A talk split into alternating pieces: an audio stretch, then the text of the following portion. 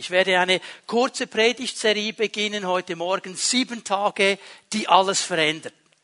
Für immer alles verändern. Es ist diese Woche, wir sprechen von der Passionswoche, von der Leidenswoche Jesu Christi, von dieser Woche, die begonnen hat oder beginnt am Palmsonntag mit dem Einzug Jesu in Jerusalem, die dann endet und gipfelt in dieser Kreuzigung, wo er hingerichtet wird, ins Grab gelegt wird und dann am Sonntagmorgen aufersteht in einem Triumph. Das ist diese Passionswoche, diese sieben Tage, die ein für alle Mal alles verändert haben. Durch diese sieben Tage ist ein für alle Mal alles anders geworden. Und wir sprechen ja oft über die Höhepunkte, nicht der Einzug in Jerusalem, die Kreuzigung, die Grablegung, die Auferstehung. Aber in diesen sieben Wochen sind ganz, ganz viele wichtige Dinge geschehen. Jesus hat eine wichtige Rede gehalten auf dem Ölberg, wo er die Zukunft skizziert hat. Äh, Jesus hat das Abendmahl eingesetzt. Er hat über den Heiligen Geist gesprochen. Er hat seinen Jüngern nochmal die wichtigsten letzten Dinge aufgezeigt. Aber was könnte man noch sagen? Die Festnahme, die Kreuzigung, sein Gebetskampf, die Auferstehung, all diese Dinge. Es ist interessant, alle vier Evangelien berichten über diese Woche. Und alle vier Evangelien zusammengenommen sind 89 Kapitel. 89 Kapitel. Und von den zusammengenommen 89 Kapiteln der Evangelien sprechen 31 Kapitel von diesen sieben letzten Tagen. Jesus ist auf die Welt gekommen, hat seinen Dienst begonnen mit 30 Jahren, hat etwa 30 Jahre gedient, oder drei, drei Jahre vielmehr gedient, öffentlich, so 89 Kapitel. Aber diese letzte Woche, sie bekommt 31 Kapitel in allen Evangelien zusammengenommen. Hier ist etwas ganz Wichtiges geschehen. Und da wollen wir miteinander hineinschauen. Passionswoche ganz schnell definiert. Passion, dieses Wort hat eine zweifache Bedeutung. Es bedeutet auf der einen Seite Leiden, das Leiden Jesu. Jesus hat für dich und für mich gelitten. Passion bedeutet aber auch eine Leidenschaft haben, von etwas begeistert sein. Und ich möchte es mal so sagen. Jesus hat mit ganzer Leidenschaft ein Leiden aufgenommen. Für dich und für mich. Weil er uns mit Leidenschaft liebt. So gehen diese Dinge zusammen. Ich gebe euch zwei ganz bekannte Bibelstellen. Johannes 3, Vers 16. Leidenschaft und Leiden und Liebe. Gott hat die Welt so sehr geliebt. Ich sage es jetzt mal so. Er hat so eine große Leidenschaft für die Menschen in dieser Welt, für jeden Einzelnen. Er hat sie so sehr geliebt, dass er seinen einzigen Sohn hingab. Und er hat ihn hingegeben in ein Leiden. Diese Dreieinigkeit, die von Ewigkeit immer zusammen war, wo nie ein Blatt dazwischen war, wo immer eine absolute Einheit war. Einmal wird sie zerbrochen in dem Moment, wo der Sohn sagt, und ich nehme den Auftrag, Vater, und ich gehe auf diese Erde und ich lebe als Mensch unter Menschen. Und der Vater war bereit, ihn zu geben, weil er diese Leidenschaft hatte. Jesus war bereit, den Thronsaal zu verlassen, die Majestät zu verlassen. Er war bereit, den Himmel zu verlassen, um auf diese Erde zu kommen, für dich und für mich, um mit den Menschen zu leben und das Leiden auf sich zu nehmen, damit der Mensch zurückkommen kann zu diesem Vater im Himmel. Er lebte diese Leidenschaft und war bereit zu leiden. Er gab ihn, damit jeder, der an ihn glaubt, jeder, der an ihn glaubt, der an ihn glaubt. Hör mal, das ist das Einzige, was der Herr erwartet von uns, dass wir ihm vertrauen. Dass wir ihm vertrauen, dass dieses Leiden Jesu ein stellvertretendes Leiden war. Dass ich, der ich diese Strafe eigentlich verdient hätte, sie nicht auf mich nehmen muss, weil Jesus sie für mich auf sich genommen hat. Weil er stellvertretend für mich und jeden einzelnen von uns an diesem Kreuz gelitten hat. Damit ich es nicht erleiden muss. Da darf ich ihm vertrauen. Und jeder, der ihm vertraut, der wird nicht verloren gehen. Er wird nicht verloren gehen. Er wird ewiges Leben haben. Das ist Leidenschaft. Das ist Leidenschaft Gottes. Eine zweite Stelle. Weil einige von uns, die glauben mir das noch nicht ganz mit dem Vertrauen. Denken, ja, ja. Paulus hat das gewusst. Er hat gesagt, das, was Johannes geschrieben hat, ist cool. Aber ich muss noch einen Punkt setzen, damit die Leute es wirklich verstehen. Römer 5, Vers 8. Gott hingegen beweist uns seine Liebe oder seine Leidenschaft dadurch, dass Christus für uns starb, als wir noch Sünder waren als wir daneben waren, als wir nicht auf der richtigen Schiene waren, als wir nicht gut waren, als wir nicht die guten Dinge getan haben, als wir daneben waren. Da hat er seine Liebe gezeigt. Es geht wirklich darum, ihm zu vertrauen. Du musst nichts liefern. Du musst nichts bringen. Du musst nichts irgendwelche Werke bringen. Er ist für dich und für mich gestorben, als wir völlig daneben waren. Weil das nicht der Punkt ist. Er hat es auf sich genommen. Das Leiden mit Leidenschaft getragen. Diese Passionswoche macht groß, was Gott für uns getan hat. Voller Leidenschaft. Er hat das Leiden auf sich genommen. Aber weißt du, was mein Gebet ist? Und mein Anliegen, auch mit diesen Predigten, die Serie wird uns begleiten bis am Ostersonntag. Fünf Predigten. Weißt du, was mein Gebet ist?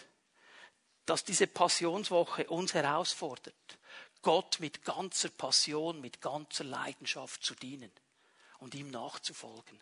Dass diese Hingabe an sein Reich unsere Herzen neu entflammt.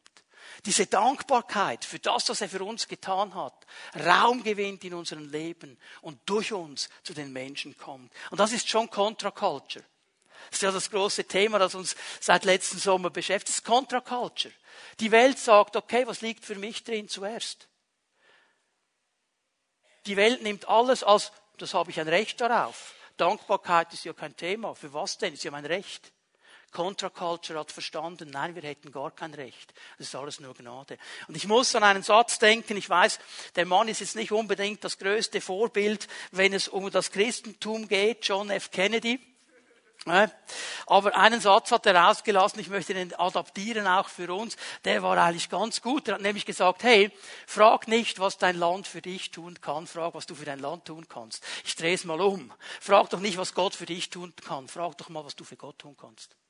Das wäre der richtige Ansatz. Das ist diese Passion, diese Leidenschaft. Zwei Vorbemerkungen, bevor wir starten. Ich kann unmöglich in fünf Botschaften all diese 31 Kapitel abdecken. Also wir, müssen uns fokussieren auf gewisse Schwerpunkte, äh, die ich dann ansprechen möchte. Und ich werde sicher nicht die nehmen, über die wir schon sehr, sehr viel gehört haben. Ich versuche mal ein bisschen andere Fokusse noch zu setzen. Und das Zweite, und das ist ein bisschen jetzt ein Problem, ich kann es auch nicht streng chronologisch machen. Denn wenn ich es chronologisch machen müsste und würde, dann würden wir jetzt heute über den Einzug in Jerusalem sprechen. Da hat die Woche begonnen. Wie nennen wir das im Volksmund? Wie? Palmsonntag. Was ist nächsten Sonntag? Also das wäre schon ein bisschen schräg, wenn ich eine Woche voraus schon darüber predigen würde, wenn wir es nächste Woche dann als ganzes Land feiern. Darum habe ich mich entschlossen, die Chronologie ein bisschen auf den Kopf zu stellen. Wir beginnen mitten in der Woche oder fast am Ende der Woche am Donnerstagabend und werden dann den Einzug, den Start nächsten Sonntag schön im Timing uns anschauen. Das erste Thema, das wir uns heute anschauen, ist ein ganz spannendes, ich habe es so genannt, Tischgespräch. Tischgespräch. Also interessant, wenn du den Dienst von Jesus dir anschaust, er hat immer wieder diese Zeit genommen, wenn er zusammen war mit Menschen. Sie haben gegessen, sie haben getrunken, dann hat er ein Thema angesprochen. Bei ihm gab es keine ruhigen Essen wo jeder nur in seinen Suppentopf geschaut hat.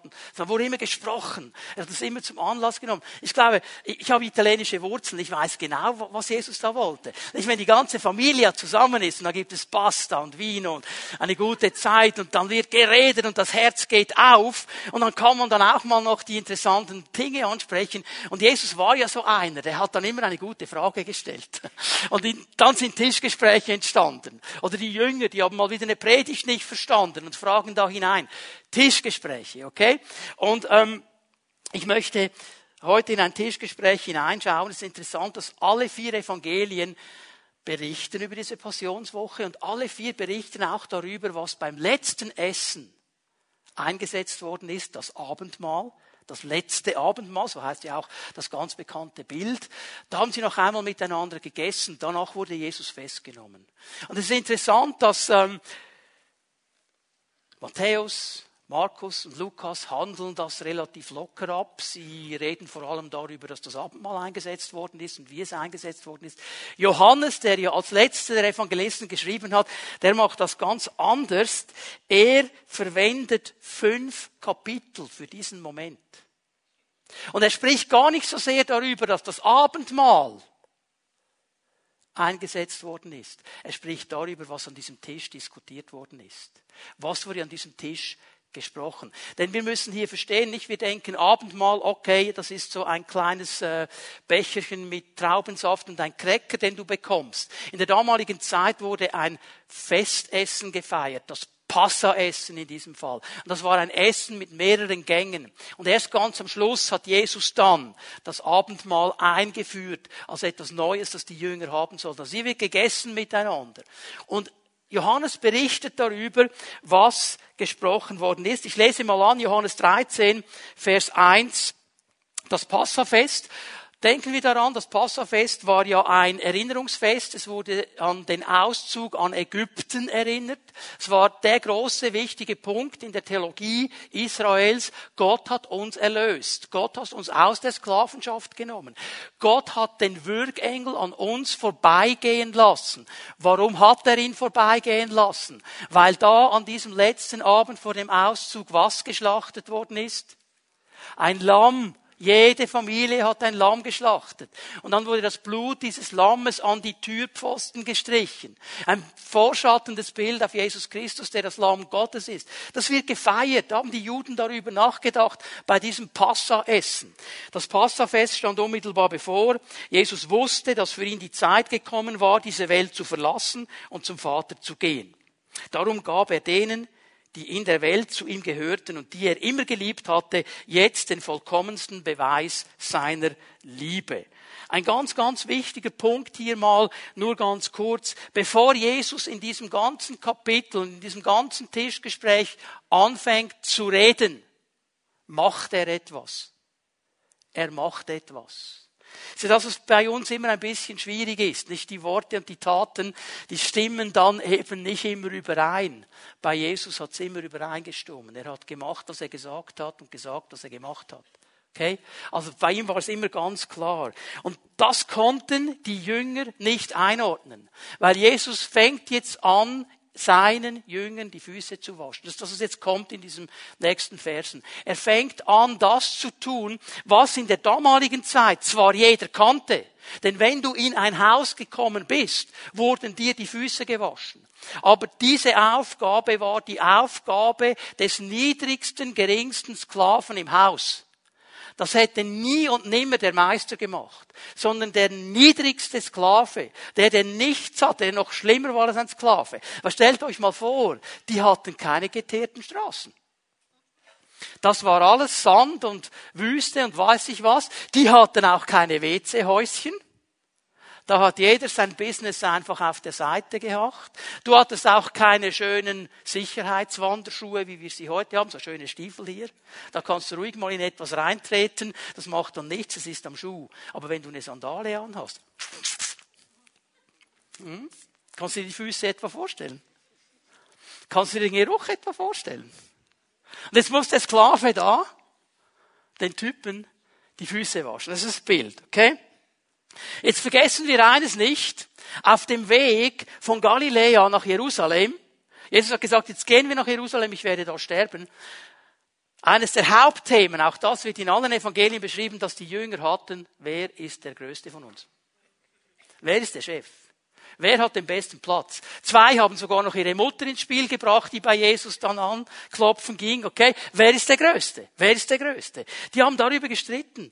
Und jetzt sind die da, haben über Titel und Position gesprochen. Plötzlich sehen sie, wie Jesus aufsteht, wie er sein Obergewand ablegt, ein Tuch umbindet und anfängt, seinen Jüngern die Füße zu waschen. Widerspruch. Sie streiten um einen Titel, um eine Position und der Einzige in dieser Gruppe, der ein Anrecht gehabt hätte, auf einen Titel, auf eine Position zu pochen, er fängt an, das zu tun, was der niedrigste Diener im Haus tun würde. Fängt ihnen an, die Füße zu waschen. Wir gehen mal zu Vers 12.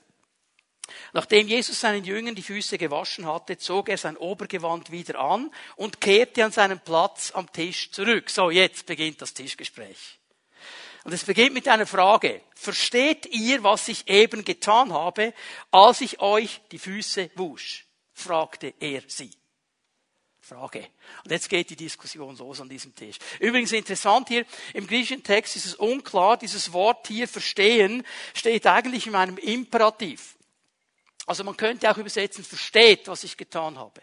Okay? Ist beides zulässig. Eine Frage und eine Aussage. Das sollt ihr verstehen, das ist mir wichtig. Und jetzt sind wir schon beim ersten Thema, das Jesus während diesem Essen anspricht. Der erste Punkt seines Tischgespräches mit den Jüngern ist der Punkt des Dienstes.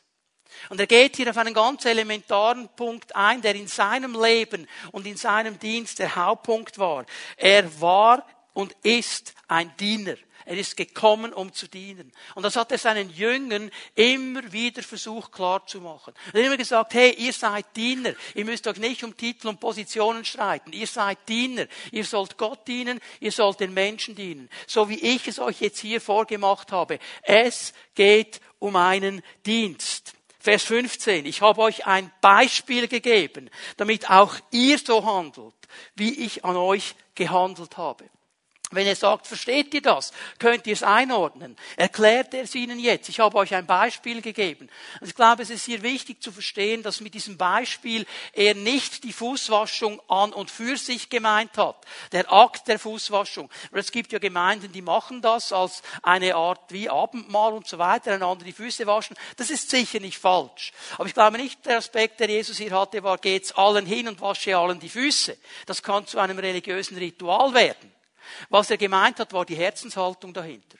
Bist du bereit zu dienen? Bist du bereit, auch die Aufgabe wahrzunehmen, die sonst niemand machen möchte? Bist du bereit, die niedrigsten Dienste zu tun? Also ich glaube nicht, dass es jetzt um das Fußwaschen als Fußwaschen ging. Nicht falsch, wenn man das macht, aber es geht hier um das Herz. Es geht hier um die Haltung. Das ist das Primäre, was Jesus sagen will. Weil im nächsten Vers sagt er dann, hey, ihr nennt mich Lehrer, ihr nennt mich Rabbi, ihr nennt mich Meister und ihr habt recht. Aber trotzdem habe ich diesen Dienst gemacht. Ich bin bereit, die niedrigste Aufgabe anzunehmen. Er dient seinen Dienern. Er dient ihnen. Er, der Herr, ist der Diener. Denkt daran, Vers 16, ein Diener ist nicht größer als sein Herr, ein Bote ist nicht größer als der, der ihn sendet. Und jetzt kommen wir zum Kern der ganzen Sache. Wenn er hier sagt, hey, habt ihr das Gefühl, ihr seid größer als ich? Habt ihr das Gefühl, ihr, die ich euch sende, ihr habt einen besseren Job als ich? Und ich möchte es mal so formulieren. Leute, niemand von uns, niemand von uns hat einen Grund oder eine Entschuldigung, nicht zu dienen. Keiner. Keiner. Es gibt keine Entschuldigung. Es gibt keinen Grund zu sagen, nein, ich nicht. Es ist Teil unserer Berufung. Es ist Teil unserer Nachfolge, dass wir anfangen, Dienste aufzunehmen und anderen Menschen zu dienen. Jesus diente allen Jüngern, übrigens allen. Hier war Judas noch dabei. Er geht hin und wascht diesem Judas die Füße. Obwohl er weiß, der wird mich jetzt dann gleich verraten. Er nimmt es im gleichen Kapitel noch auf. Nehmt es im gleichen Kapitel noch auf. Und er wascht ihm trotzdem die Füße. Er hätte sagen können, allen zusammen, aber dem nicht. Er wäscht ihm die Füße. Es gibt keine Entschuldigung. Es gibt eigentlich keine Entschuldigung. Über Dienst könnte man jetzt ganz, ganz viel sagen. Ich empfinde zwei Dinge, gerade im Zusammenhang mit Fußwaschung, die ich einfach als Prinzip mal ähm, erwähnen möchte, wie wir dienen können und was die Grundhaltung sein muss. Gerade bei dieser Fußwaschung sehe ich zwei Schwerpunkte. Es ist einmal, ich habe es so genannt, Annahme. Annahme. Wie komme ich darauf? Die Fußwaschung war in der Regel etwas, was unter die Kategorie Gastfreundschaft ging. Wenn du in ein Haus kamst in der damaligen Zeit, wurden dir die Füße gewaschen und zum Teil noch mit Öl gesalbt. Erinnert ihr euch Lukas Evangelium, diese Frau, die gekommen ist und die Füße Jesus gesalbt hat? Und Jesus dann sagen muss zu diesem äh, Pharisäer, der ihn eingeladen hat, hey, ähm, ich bin in ein Haus gekommen, du hast mir die Füße nicht gewaschen, aber diese Dame hier, die hat mit ihren Tränen meine Füße gewaschen, jetzt salbt sie mich noch. Okay? Also es ist Gastfreundschaft und das bedeutet, du bist angenommen, du bist willkommen hier, du hast Raum. Und ich glaube, der wichtigste Teil unseres Dienstes ist, dass wir den Menschen durch unseren Dienst klar machen, du bist angenommen, du bist eingeladen, Gott hat einen Platz für dich. Es gibt einen Platz für dich bei Gott. Dass wir die Menschen durch unseren Dienst immer wieder dahin führen, dass sie das verstehen, dass sie jetzt nichts leisten müssen im ersten Moment, dass sie einfach nur vertrauen dürfen, dass Gott sie annimmt, wenn sie mit ihm zusammen sein möchten, wenn sie ihre Leben in Ordnung bringen möchten. Es ist eigentlich Gnade. Das muss immer die Motivation unseres Dienstes sein. Ich diene, weil ich aus Gnade befreit bin und ich möchte, dass Menschen diese Gnade verstehen, dass Gott uns angenommen hat und wir ihm vertrauen dürfen und er unser Leben ändert. Und natürlich das Zweite, das dann kommt, und auch hier muss der Schwerpunkt unseres Dienstes immer klar sein, Vergebung. Warum Vergebung? Die Fußwaschung war natürlich auch da, um zu waschen, um rein zu machen. Und das hat eine symbolische Bedeutung auch. Im Alten Testament zum Beispiel liest du, dass der Priester, bevor er ins Heiligtum hineingehen durfte, seine Füße und seine Hände waschen musste. Also der Weg, den er geht, wo er überall war, das musste gewaschen werden und auch was er anfasst, was er macht mit seinen Händen. Diese beiden Bereiche. Und darum sagt ja interessanterweise Natürlich wer? Petrus, wenn du ein bisschen zurückgehst, Vers 9 und 10.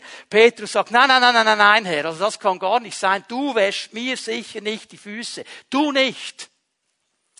Und dann sagt Jesus, hey, Petrus, wenn ich dir nicht die Füße waschen darf, da hast du keinen Anteil an mir. Was sagt der Kerl? Dann will ich ein Vollbad. und er sagt, nein, sagt, Jesus sagt was Interessantes. Ihr seid schon rein. Ihr braucht kein Vollbad mehr. Nur die Füße müssen gewaschen werden, weil, jetzt sage ich warum die Füße, manchmal werdet ihr an Orte hingehen, da hättet ihr nicht hingehen sollen. Da musst du nicht den ganzen Mensch wieder reinigen. Du musst nicht noch einmal zurück auf Feld 1, aber du musst lernen, was Johannes in seinem ersten Brief ganz klar macht, dass wenn wir gesündigt haben, wir zum Herrn gehen dürfen. Wenn wir aber unsere Sünden bekennen, wenn uns unsere Füße an einen Ort getragen haben, wo wir nicht hätten hingehen sollen, wenn wir das bekennen, ist er treu und gerecht, dass er uns die Sünde vergibt und uns reinigt, reinigt von aller Ungerechtigkeit. Seht ihr das Bild? Unser Dienst muss diese beiden Momente mit sich bringen, immer. Immer. Wenn wir nur dienen und tolle Dinge machen, den Menschen aber nie sagen, du bist eingeladen bei Gott und es gibt Vergebung, dann haben wir den Kernpunkt vergessen. Da können wir noch so viele soziale Dinge tun. Da können wir noch so viele Essen verteilen, noch so viele Kleider verteilen. Wenn wir das vergessen, haben wir das Elementarste vergessen.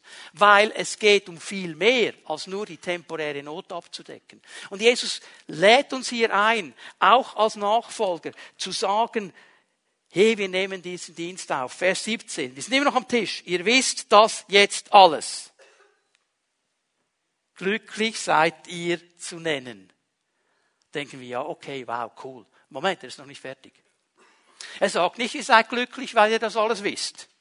Glücklich seid ihr zu nennen, wenn ihr auch danach handelt. Das Wissen reicht noch nicht. Okay? Es geht um das Umsetzen. Und dann sagt Jesus, dann wirst du glücklich sein. So, ich stelle mir dann vor, nicht Jesus, wenn er am Tisch wäre mit uns und er hätte mit uns über Dienst gesprochen, dann würde er irgendwann ganz lieb so beim nächsten Anprosten mit einem guten Wein sagen, so, und was machst du jetzt? Was machst du jetzt? Just do it. Und ich denke, eine gute Sache wäre, darüber nachzudenken, hey, wem könnte ich in der nächsten Woche ganz bewusst dienen? Wem könnte ich ein Diener sein? Wo gibt es Möglichkeiten, dass ich mit dem, was Gott mir geschenkt hat, anderen dienen könnte? In der Gemeinde, bei den Kindern, äh, irgendwo in einem Dienst, in einer Pfimi at Home, im Gottesdienst, irgendwo. Wie könnte ich das umsetzen? Denn, ich hoffe, es geht uns allen so, wir möchten ja glücklich sein.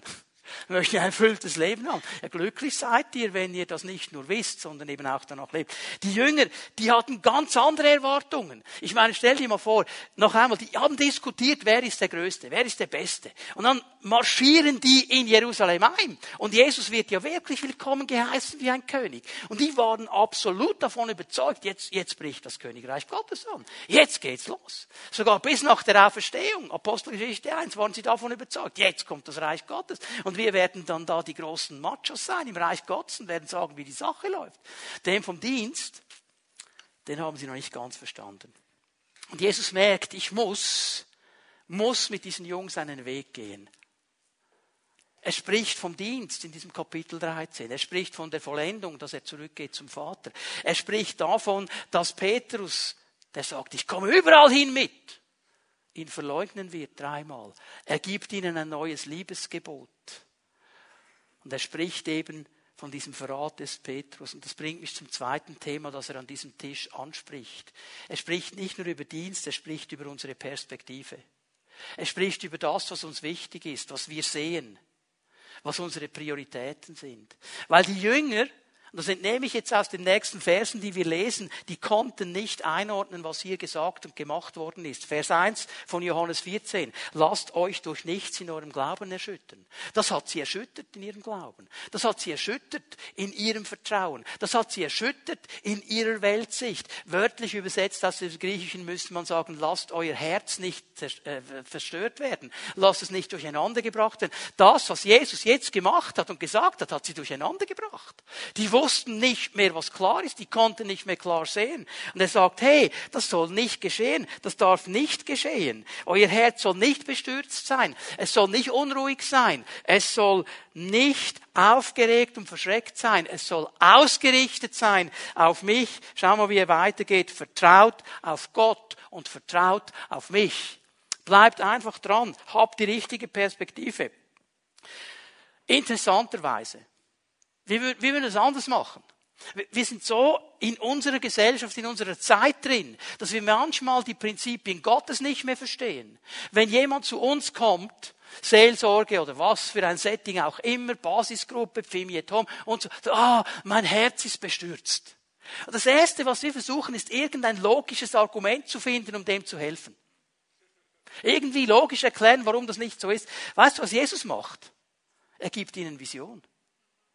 Geht gar nicht auf, kommt gar nicht mit einem logischen Ansatz. Er gibt ihnen Vision.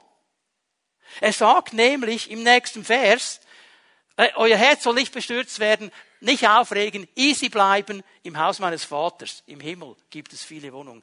Hallo, ich bin hier, ich bin auf der Erde, ich habe jetzt irgendwo ein Chaos, ich bin jetzt, was nützt mir jetzt der Himmel? Was nützt mir jetzt der Himmel? Was will Jesus damit? Er will Vision geben. Er will Perspektive geben. Es gibt viele Wohnungen. Wenn es nicht so wäre, hätte ich dann etwa zu euch gesagt, dass ich dorthin gehe, um einen Platz für euch vorzubereiten. Verstehen, was Jesus hier macht? Perspektive des Jüngers. Was wir verstehen müssen, es geht den Jüngern damals genauso, wie es uns geht. Wir müssen verstehen, dass diese Welt nur ein Durchgangsort ist. Diese Welt ist nicht das Endziel. Diese Welt ist nicht für immer. Wisst ihr, ich stelle eine provokative Frage jetzt. Was haben James Bond und Jesus Christus gemeinsam? Was haben James Bond und Jesus Christus gemeinsam? Sie teilen ein Motto. Das Motto im Familienwappen vom James Bond ist, die Welt ist nicht genug. Da würde Jesus sagen, yes, amen. Die Welt ist nicht genug. Die Welt ist Durchgangsort. Die Welt ist nicht Endziel. Und das müssen wir neu verstehen. Das muss die Perspektive sein. Dass wir nicht uns so verwurzeln und verankern und nur diese Welt sehen. Dass wir nicht mehr sehen, was Gott noch bereithält für uns und was uns eigentlich wirklich Vision ist. Jesus geht weiter. Und wenn ich einen Platz für euch vorbereitet habe, werde ich wiederkommen und euch zu mir holen, damit auch ihr dort seid, wo ich bin. Die Perspektive des Jüngers und der Jüngerin ist nicht nur, die Welt ist ein Durchgangsort, sondern die Perspektive der Jüngerin und des Jüngers ist, Jesus wird kommen. Jesus wird kommen und er holt mich ab. Er kommt und holt seine Jünger und Jüngerinnen zu sich. Ich werde abgeholt von Jesus. Hey, diese Welt geht nicht auf einen Katastrophenevent zu. Wir als Jünger und Jüngerinnen wissen, sie geht auf das Kommen des Herrn zu. Und er kommt und wird uns abholen. Das muss die Vision sein. Das muss die Vision sein. Dass wir das neu anfangen zu verstehen. Dass wir uns nicht zu sehr verankern. Ich muss immer daran denken, was Keith Green, dieser äh, zu früh verstorbene christliche Musiker, mal gesagt hat. Er hat gesagt, Leute, seid ihr einig mit mir, die Welt ist doch wunderschön. Diese Schöpfung ist wunderschön, oder? Auch wenn sie gefallen ist, ist sie noch wunderschön. Okay? Gott hat sie geschaffen in wie vielen Tagen? Mhm. Mhm. Okay, in einer Woche. Sind wir mal generös hier. Jesus, Jesus hat vor 2000 Jahren gesagt, ich gehe in den Himmel und ich baue eine Wohnung für euch. Seit 2000 Jahren baut er das. Kannst du dir vorstellen, was da auf uns wartet? Kannst du die Schöpfung vergessen? Sechs Tage für die ganze Schöpfung, die wir so schön finden. Seit 2000 Jahren baut er an meiner Wohnung. Wow. Das wird cool. Was will Jesus uns klar machen? Er will uns klar machen, auf dieser Seite des Himmels ist alles provisorisch. Auf dieser Seite des Himmels ist nichts vollkommen. Und wir müssen als Jüngerinnen und Jünger lernen, mit dem Unvollkommenen zu leben. Wir müssen lernen, mit dem Provisorischen zu leben. Wir müssen lernen, mit der Spannung zu leben, dass noch nicht alles so ist, wie wir uns das wünschen würden. Und wenn wir diesen Antrieb haben und das verstanden haben, haben wir auch immer den Mut, vorwärts zu gehen. Und das ist das nächste, was Jesus aufnimmt. Das dritte Thema, das er anspricht an diesem Tisch, ist das Thema der Beziehung. Weil hier ist eine logische Veränderung. Nicht, wenn ich verstanden habe, ich bin hier in dieser Erde an einem Durchgangsort. Ich habe eine gewisse Zeit. Und diese Zeit, die soll ich füllen, ich soll sie positiv füllen, indem ich diene, indem ich bereit werde, ein Diener zu sein. Ich weiß, ich werde nicht hier bleiben, es ist nur ein Durchgangsort. Und dann braucht es die nächste Verlängerung, dass ich das eigentlich nur dann schaffe, wenn ich in einer Beziehung mit ihm bleibe. Und darum spricht er in Johannes 15 das bekannte Bild des Weinstocks und der Rebe an. Und hier im Vers 4 Johannes 15, bleibt in mir und ich werde in euch bleiben. Bleibt in mir. Warum beginnt er den Satz so? Weil er weiß, das Problem liegt nicht bei ihm. Das Problem liegt bei uns. Dann beginnt er mit uns. Bleib bei mir, bleib bei mir, bleib dran. Auch wenn du zu kämpfen hast mit Unvollkommenen. Auch wenn du zu kämpfen hast mit dem Provisorischen. Bleib bei mir. Auch wenn du nicht alles einordnen kannst mit deiner Logik. Bleib bei mir und ich werde in euch bleiben. Eine Rebe kann nicht aus sich selbst heraus Frucht hervorbringen. Das ist eine zerstörende Idee. Weil die Welt uns klar machen will, wir können alles, wir schaffen alles. Jesus sagt, no way, wird nicht funktionieren. Du kannst nicht aus dir Frucht bringen. Du kannst schon gewisse Dinge tun, aber dass es dann wirklich Frucht bringt und etwas Elementares geschieht, nein, wenn du wirklich Ewigkeit verändern willst, dann musst du bei mir bleiben und in mir bleiben. Ihr könnt keine Frucht hervorbringen, wenn ihr nicht in mir bleibt. Ich bin der Weinstock, ihr seid die Reben, Vers 5. Wenn jemand in mir bleibt und ich in ihm bleibe, trägt er reiche Frucht. Ohne mich könnt ihr nichts tun. Jesus ist so glasklar.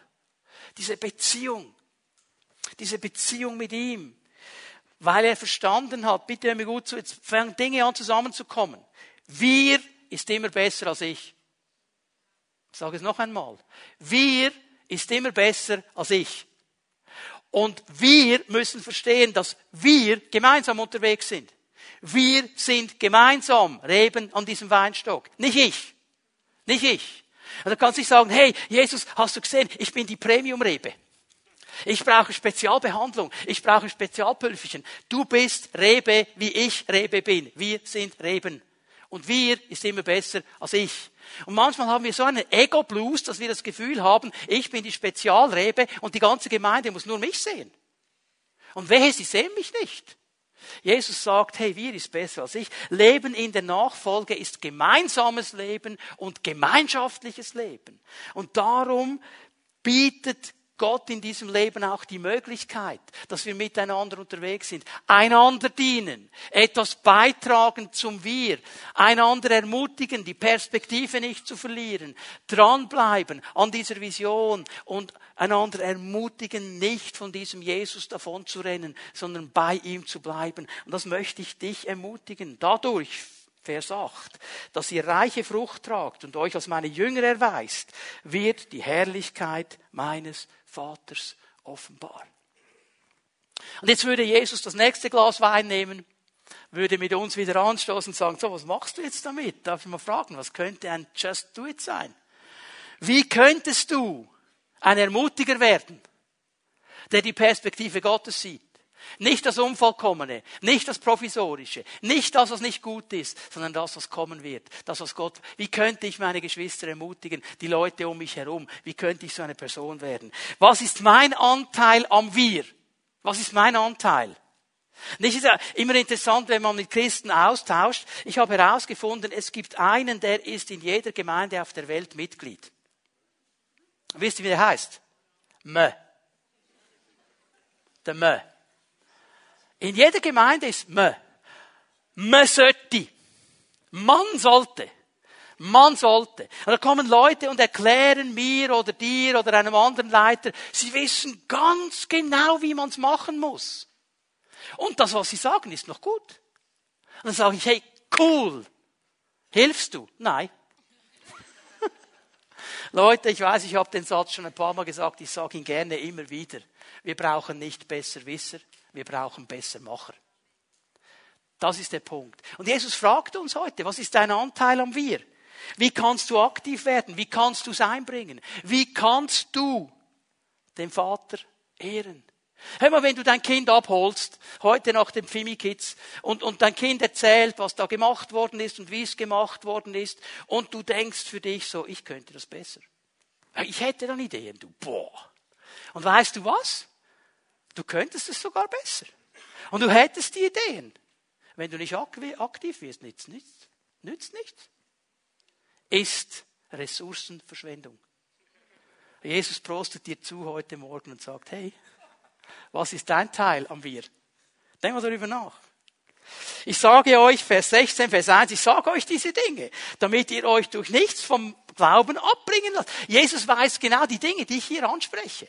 Dienst, Perspektive, in mir bleiben. Das sind nicht so die easy peasy Dinge. Die können einem auch in eine kleinere Krise hineinbringen. Jesus weiß es. Und mit diesem wichtigen Punkt leitet er eben dann das nächste ein. Er hat bereits in Kapitel 14 und Vers, äh, Kapitel 15 davon gesprochen, nämlich davon, dass er gehen wird und einen Helfer senden wird. Dass dieser Tröster kommen wird, der an seiner Stelle einen Dienst in uns und an uns tut. Der Vater, Vers 16 in Johannes 14, wird euch an meiner Stelle einen anderen Helfer geben, der für immer bei euch sein wird. Ich werde ihn darum bitten. Er wird euch den Geist der Wahrheit geben. So, das sind bekannte Stellen. Und ich fasse es zusammen unter einem nächsten Begriff, unter dem Begriff Gehorsam. Gehorsam. Denkst du, warum Gehorsam? Warte mal einen Moment, ich erkläre es dir. Okay? So. Weißt du, ein Tischgespräch mit Jesus ist ja nie Zufall. Jesus hat immer eine Idee. Und ich sehe auch hier den Aufbau. Spricht über Dienst, spricht über Perspektive, spricht über diese Beziehung, dass wir dranbleiben sollen an ihm. Und er weiß genau, wenn ich die jetzt einfach losschicke, dann kommt das schlecht. Die brauchen Hilfe. Und ich muss ihnen den Geist Gottes geben, der ihnen hilft, gehorsam zu sein. An diesen Dingen dran zu bleiben. Das ist die Verlängerung, die Jesus gibt. Ich lese mal an, Johannes 16, Vers 7. Glaubt mir, es ist gut für euch, dass ich weggehe. Denn wenn ich nicht von euch wegginge, käme der Helfer nicht zu euch. Wenn ich aber gehe, werde ich ihn zu euch senden. Wir sollten es lernen, auf diesen Helfer zu hören. Wir sollten es lernen, diesen Helfer ernst zu nehmen. weißt du, was mir aufgefallen ist, sowohl im Alten Testament wie im Neuen Testament? Immer wenn vom Hören die Rede ist. Das bekannte Schma Israel, höre Israel, ist eine Aufforderung, gehorsam zu sein. Wer Ohren hat, der Und dann kommt eine Anforderung, gehorsam zu sein. Hören und Gehorsam gehören zusammen. Übrigens das Wort gehorchen. Was ist da drin? Horch. Hören. Ich höre und ich tue. Gehört zusammen. Und aktiv hören bedeutet, ich höre zu und ich werde es machen. Und dafür ist der Heilige Geist gekommen, dass er unsere Hilfe ist, dass er zu uns spricht, dass er uns immer wieder die Wegweisung gibt, dass er uns dient und uns hilft, dran zu bleiben, dass wir diese Zeit an diesem Durchgangsort Erde gut füllen, ausgerichtet füllen, gewinnbringend füllen, so füllen, dass Gott die Ehre bekommt. Ich lese Vers 8 hier noch in Johannes 16.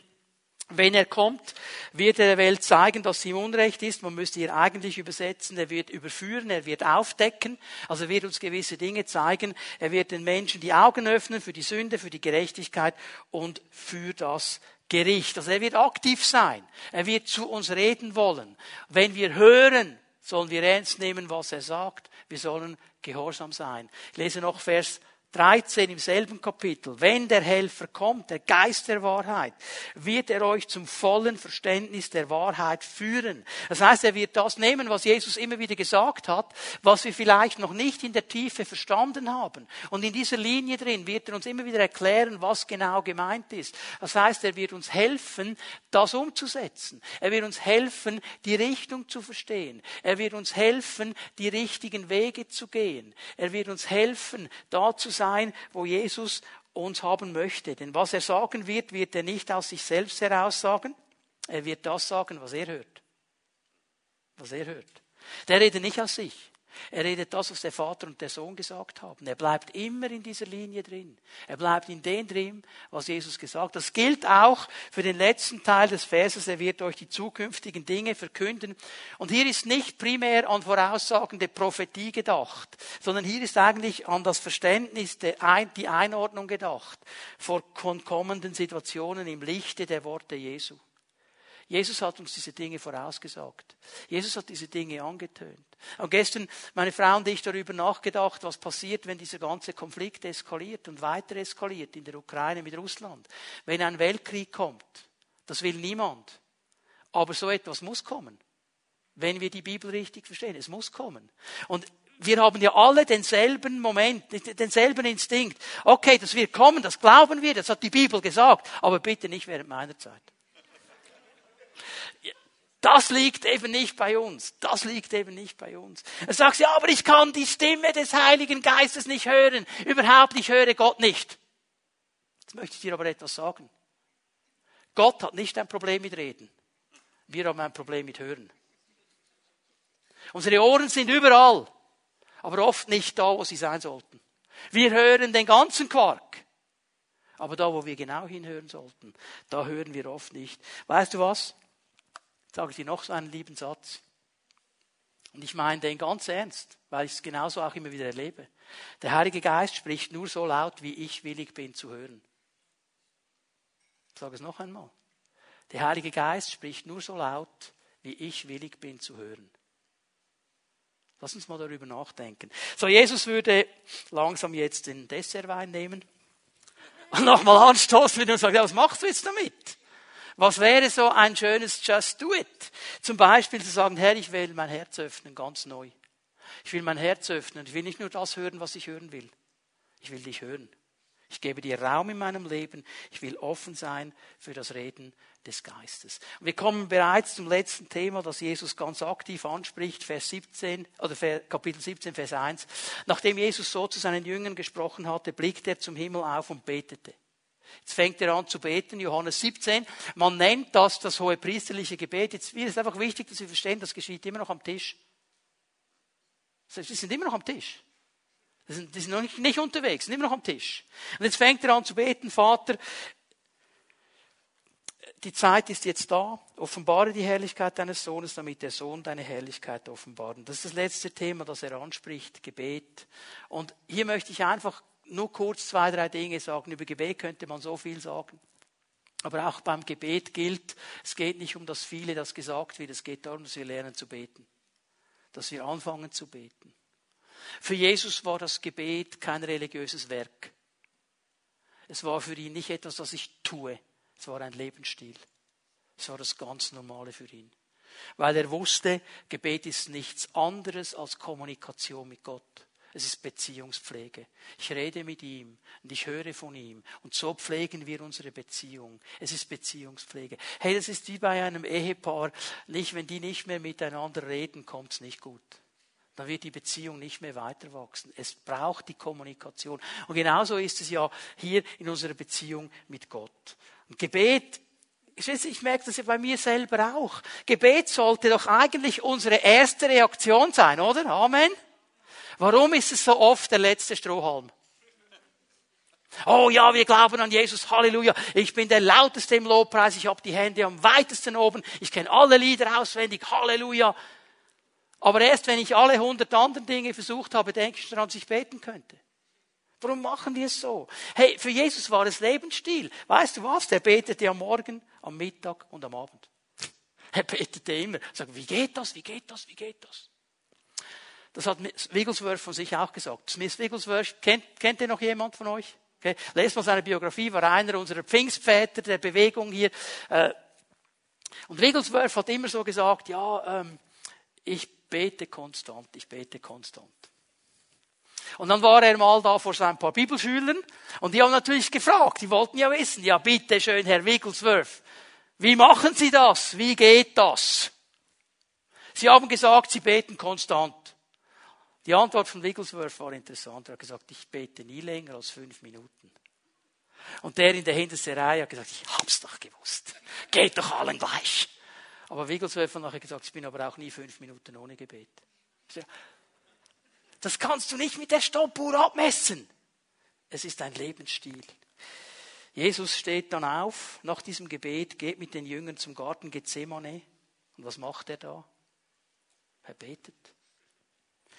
Matthäus 26, wir gehen schnell zu Matthäus, ab Vers 36, dann nahm Jesus sie mit in einen Olivenhain mit dem Namen Gethsemane.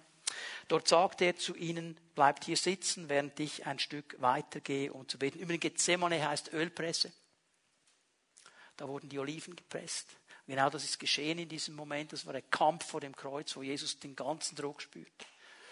Und er geht da mit ihnen hinein Vers 37, Petrus und die beiden Söhne des Zebedäus, Jakobus und Johannes nahmen mit. Er war sehr traurig und schreckliche Angst quälte ihn. Er sagte zu ihnen, meine Seele ist zum Tode betrübt, bleibt hier und wacht mit mir. Das ist das einzige Mal, wo Jesus das sagt. Dieser eine Moment, wo er sagt, bitte jetzt ihr drei. Ihr seid meine drei nächsten Jünger, ich habe euch mitgenommen. Ich werde euch viel Verantwortung geben. Bleibt bei mir. Wacht mit mir. Ich brauche euch, ich brauche euch. Das ist das, was Jesus sagt, ich brauche euch. Er ging noch ein bisschen weiter, sank zu Boden und betete, mein Vater, wenn es möglich ist, lass den Kelch des Leidens an mir vorübergehen, doch ich will deinen Willen tun, nicht meinen.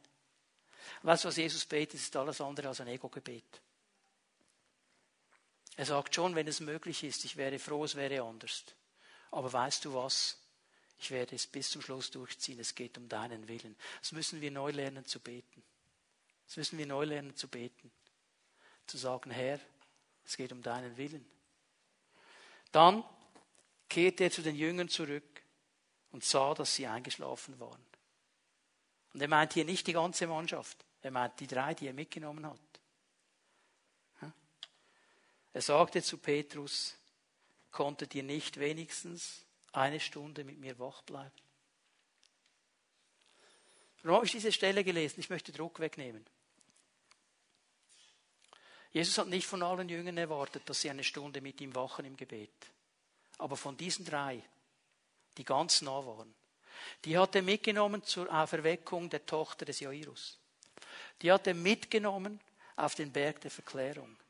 Die haben Dinge gesehen und erlebt, die die anderen Jünger nicht erlebt haben. Im Plan Gottes, das wissen wir, weil wir die Apostelgeschichte haben und die Briefe, waren die drei dann die Säulen der Gemeinde, die dann die Gemeinde gehalten haben.